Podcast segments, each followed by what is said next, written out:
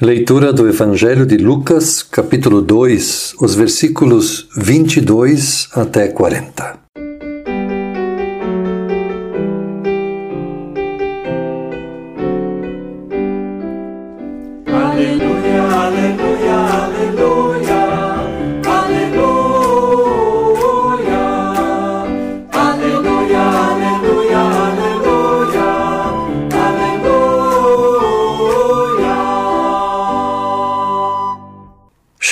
Dia de Maria e José cumprirem a cerimônia da purificação, conforme manda a lei de Moisés. Então eles levaram a criança para Jerusalém, a fim de apresentá-la ao Senhor. Pois está escrito na lei do Senhor: todo primeiro filho será separado e dedicado ao Senhor.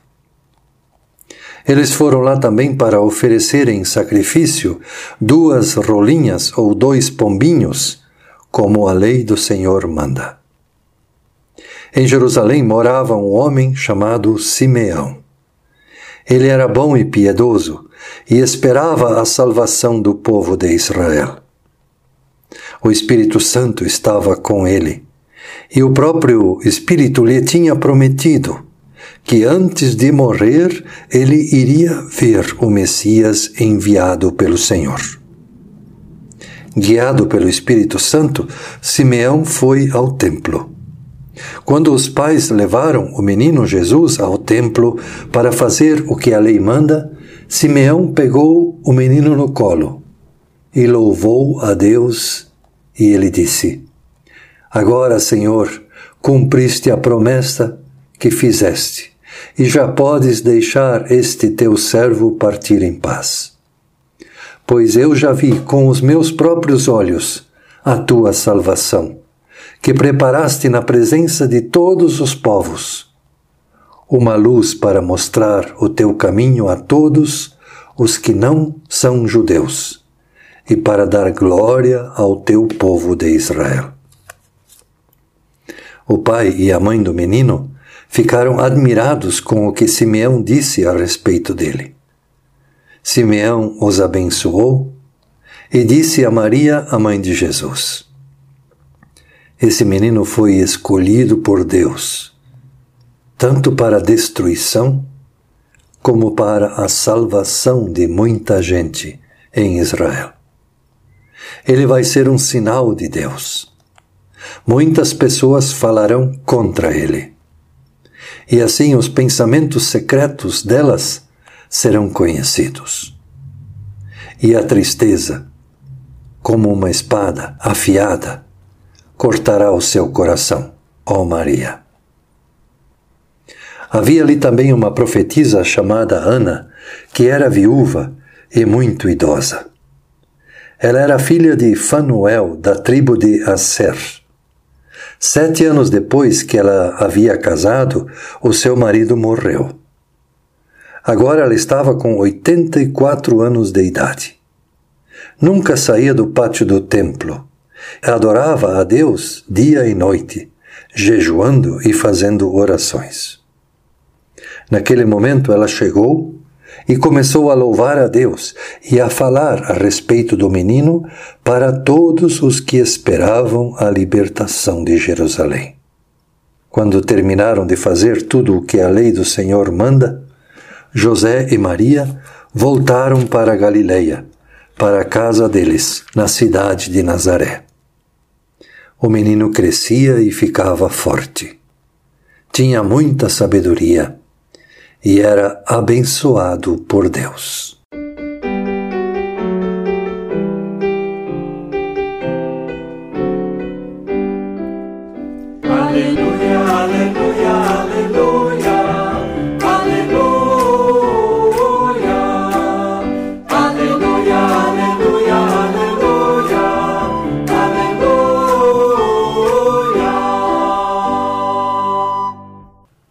Prezada comunidade, estimados radiovintes, estamos ainda respirando o clima do Natal. Apesar de ter sido um Natal bem diferente dos natais anteriores, pois desta vez não tivemos atividades na igreja, e cada um ficou mais em casa junto com os seus familiares mais próximos. Mas mesmo assim, aqui na igrejinha, nós nos lembramos das famílias que foram atingidas pelas enchentes em Presidente Getúlio e em Ibirama, Santa Catarina. E desafiamos as pessoas para que em suas casas escrevessem cartas para as vítimas dessas enchentes. Se você não escreveu, ainda dá tempo. Escreva uma mensagem de esperança para estas famílias. Muitas delas perderam a casa e outras perderam algo ainda mais valioso: os familiares. A família Vise, por exemplo, de presidente Getúlio, membros da nossa igreja, perdeu oito pessoas numa única noite. Por isso, escreva uma mensagem de esperança. Coloque a mensagem numa carta e entregue a sua carta aqui na igreja ou então envie sua carta pelo correio para a comunidade paróquia de Ibirama. Os pastores e a pastora de lá vão entregar a sua carta para alguma família enlutada. Seja mensageiro, mensageira de esperança. Esse ano de 2020 foi muito difícil para todos nós. Nunca tivemos um ano assim, onde muitas atividades foram paralisadas por conta do coronavírus. Um ano em que vivemos com medo de sair de casa, medo de ser contagiado pelo Covid-19. Até nossos cultos ainda não são presenciais. Aconteceram casos de doença em nossas famílias. Algumas famílias tiveram falecimentos, mas também tivemos outras preocupações, como o desemprego, a falta de perspectiva de futuro. No entanto, mesmo assim, uma pesquisa perguntou qual seria a palavra apropriada para definir o que aconteceu com você durante esse ano de 2020. E de forma surpreendente, a maioria das pessoas disse gratidão. Não era gratidão pela crise, pelo coronavírus. A palavra gratidão se referia somente a Deus. Que apesar do coronavírus, Deus nos conduziu por todas estas dificuldades e nos deu um olhar de esperança com o anúncio de várias vacinas que podem devolver o convívio familiar, o trabalho e também os cultos presenciais. Portanto, depois de um ano de medo, terminamos o ano com anúncios de esperança. O Evangelho de Lucas que nós ouvimos também fala de Maria e José e como eles estavam se acostumando com a novidade de ter um bebê em casa. A lei do Antigo Testamento dizia que o primeiro filho homem é de Deus. Assim também o filhote macho dos animais. Por isso, para que um casal pudesse ficar com o primeiro filho homem, era necessário então pagar por ele um preço determinado, fazendo um sacrifício no templo. Assim diz em Êxodo capítulo 13, versículos 12 e 13. Vocês darão ao Senhor todo o primeiro filho homem. Todo o primeiro filhote macho também pertencerá a ele. Mas se quiserem ficar com o filhote de uma jumenta, ofereçam a Deus um carneiro. Se quiserem ficar com o filho homem, paguem por ele o preço determinado. Esse preço variava muito de acordo com as condições financeiras das famílias. Os mais ricos pagavam a Deus com o sacrifício de grandes animais. Os mais pobres sacrificavam rolinhas ou pequenas pombas. Por isso, segundo a lei, depois da quarentena de Maria, eles foram, José e Maria, foram cumprir o que a lei mandava. O menino deveria ser levado ao templo, onde receberia um nome e onde deveria ser circuncidado. E os pais deveriam fazer um sacrifício a Deus. Lá no tempo, Maria e José se encontram com duas pessoas idosas, Simeão e Ana. Apesar de suas idades, essas duas pessoas estavam esperando uma novidade. Estavam esperando um sinal de Deus de que as coisas seriam melhores no futuro. Não se sabe muito deles. Talvez fossem pessoas que diziam coisas sobre o futuro das pessoas. O certo é que quando Simeão e Ana viram o bebê Jesus, tomaram a criança no colo e disseram que através desta criança Deus estava começando um mundo novo. Disseram que essa criança vai se destacar por sua inteligência, por seu humanismo, pelo seu profundo sentido de misericórdia e de justiça. Os doutores da lei vão ficar de boca aberta diante da sabedoria dessa criança. Mas apesar de ter sido enviada por Deus, essa criança também vai despertar ódio em algumas pessoas. Algumas pessoas vão se chocar profundamente com as palavras desse menino e por isso vão persegui-lo e muitas vezes tentarão matá-lo. Esse menino sempre vai estar ao lado dos mais pobres, dos doentes, dos fracos, dos marginalizados.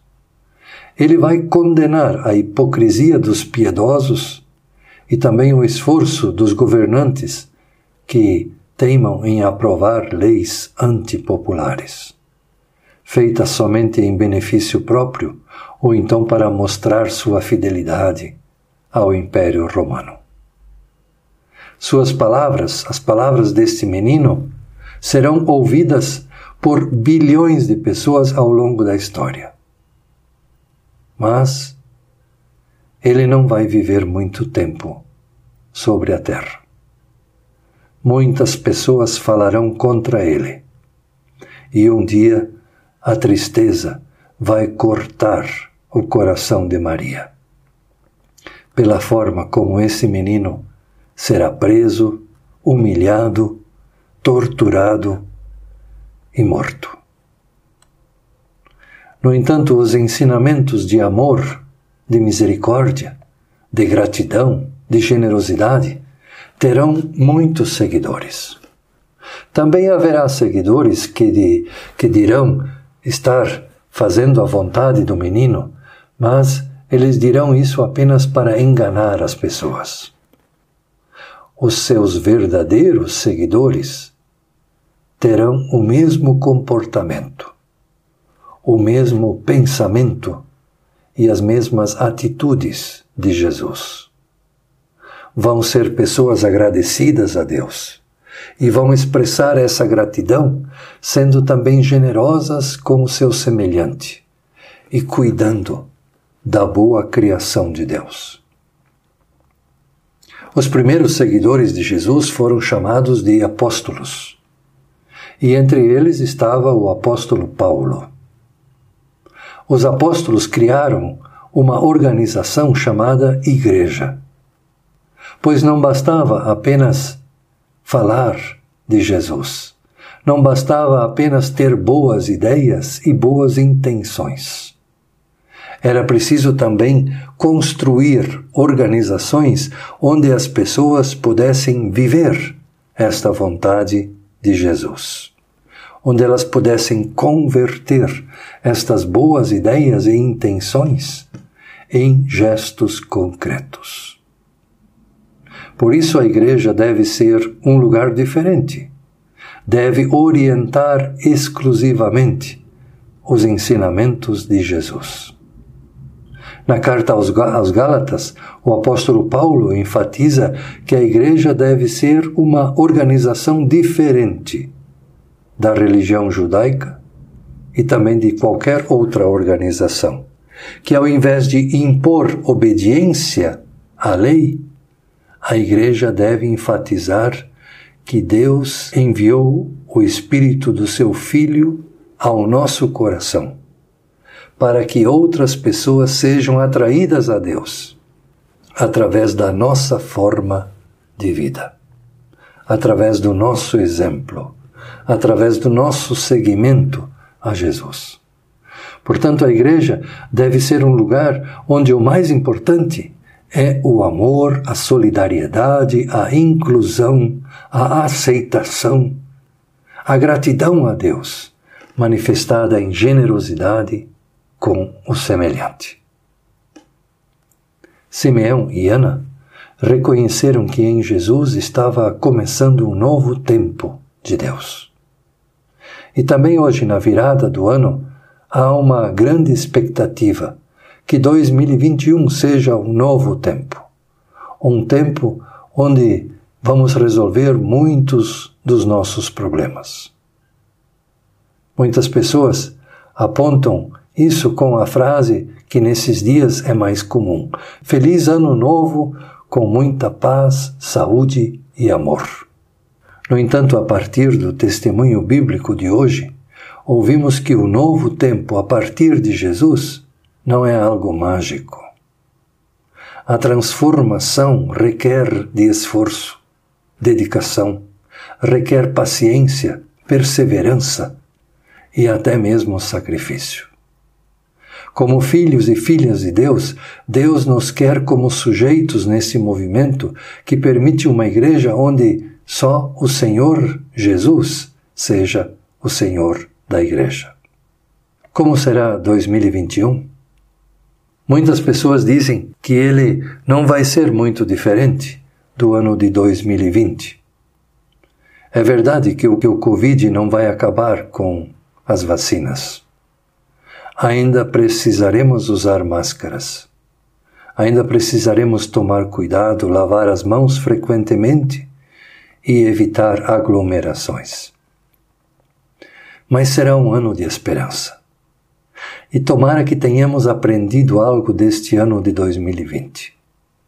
Precisamos continuar cuidando para que o Covid ou novas doenças não se espalhem. Precisamos cuidar da nossa saúde e da saúde dos outros. Pois em 2020 aprendemos que não basta eu estar bem, se o meu vizinho estiver doente. O cada um por si mesmo não é um bom conselho para viver em sociedade. Por isso precisamos aprender com a boa criação de Deus. Certa vez o Papa Francisco lembrou o seguinte: os rios não bebem a sua própria água. As árvores não comem os seus próprios frutos. O sol não brilha para si mesmo, e as flores não espalham fragrância para si. Viver para os outros é uma regra da natureza. A vida é boa quando você é feliz, mas Jesus nos veio dizer que a vida é muito melhor quando você e os outros estiverem felizes por sua causa. Portanto, a felicidade não depende de um ano novo, não depende da virada de 2020 para 2021. A felicidade depende de novas atitudes no ano novo. Não é 2021 que precisa ser diferente. Somos nós, você e eu, que precisamos ser diferentes. Que a graça de nosso Senhor Jesus Cristo, o amor de Deus nosso Pai e a comunhão do Espírito Santo estejam com cada um e cada uma de nós. Amém.